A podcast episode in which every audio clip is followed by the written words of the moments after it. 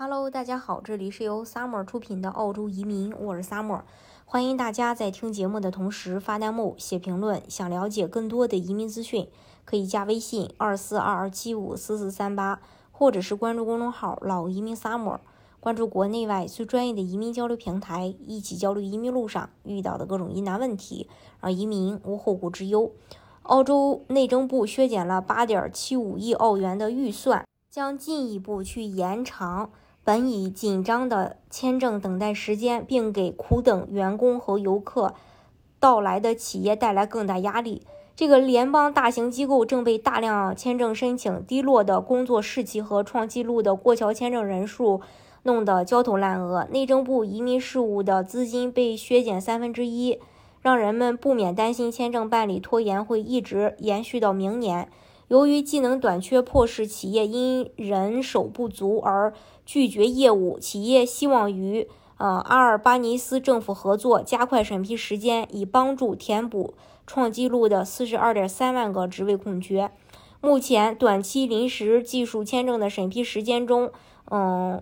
为八十三天，高于三月份的五十三天。内政部的数据显示，四分之一的申请需要至少一年的时间来处理，而最慢百分之十的临时技术签证需要十五个月的时间，四分之一的旅游申请需要近一个月的时间才能完成。但访客签证的处理时间中值为六天。工程和建筑公司的主管莫莉表示，签证处理时间长达十五个月，甚至是更长，阻碍了企业用人。在疫情前，临时签证大约在一周内处理完毕。现在优先处理时间已经延长到八周。总理阿尔巴尼斯和移民部长加尔斯本周对澳洲的签证处理状况表示担忧，因为越来越多的申请被严重拖延或得不到解决。但由于莫里森前政府公布的三月份预算案将分配给内政部移民相关开支的削呃这个资金削减了三分之一。下一财年的开支预算将降至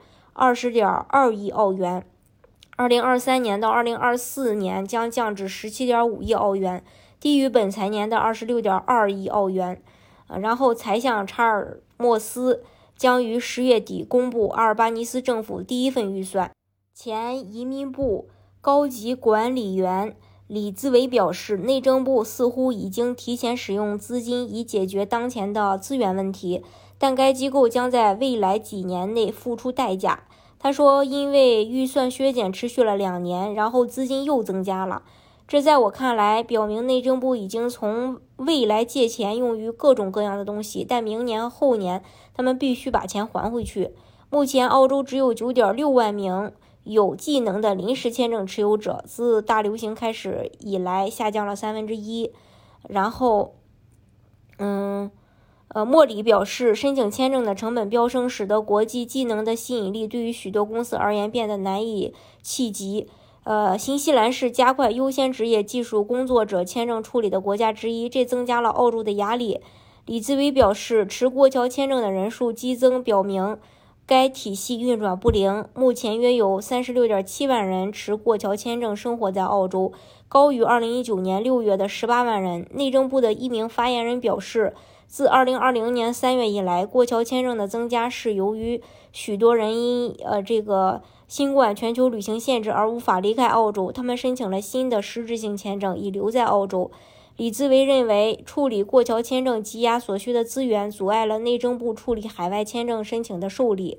部门文化的问题导致了等待时间的井喷。他们的很多员工接受的培训并不注重客户服务。或高效的处理，他们接受的培训是寻找拒绝的理由，这是过去几年发展起来的一种文化。对于签证数量感到非常沮丧，因为一些令人难以置信的微不足道的原因而被拒绝，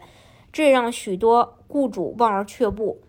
大家如果想具体了解澳洲的移民政策的话呢，可以加微信二四二二七五四四三八，或者是关注公众号“老移民 summer”。关注国内外最专业的移民交流平台，一起交流移民路上遇到的各种疑难问题，让移民无后顾之忧。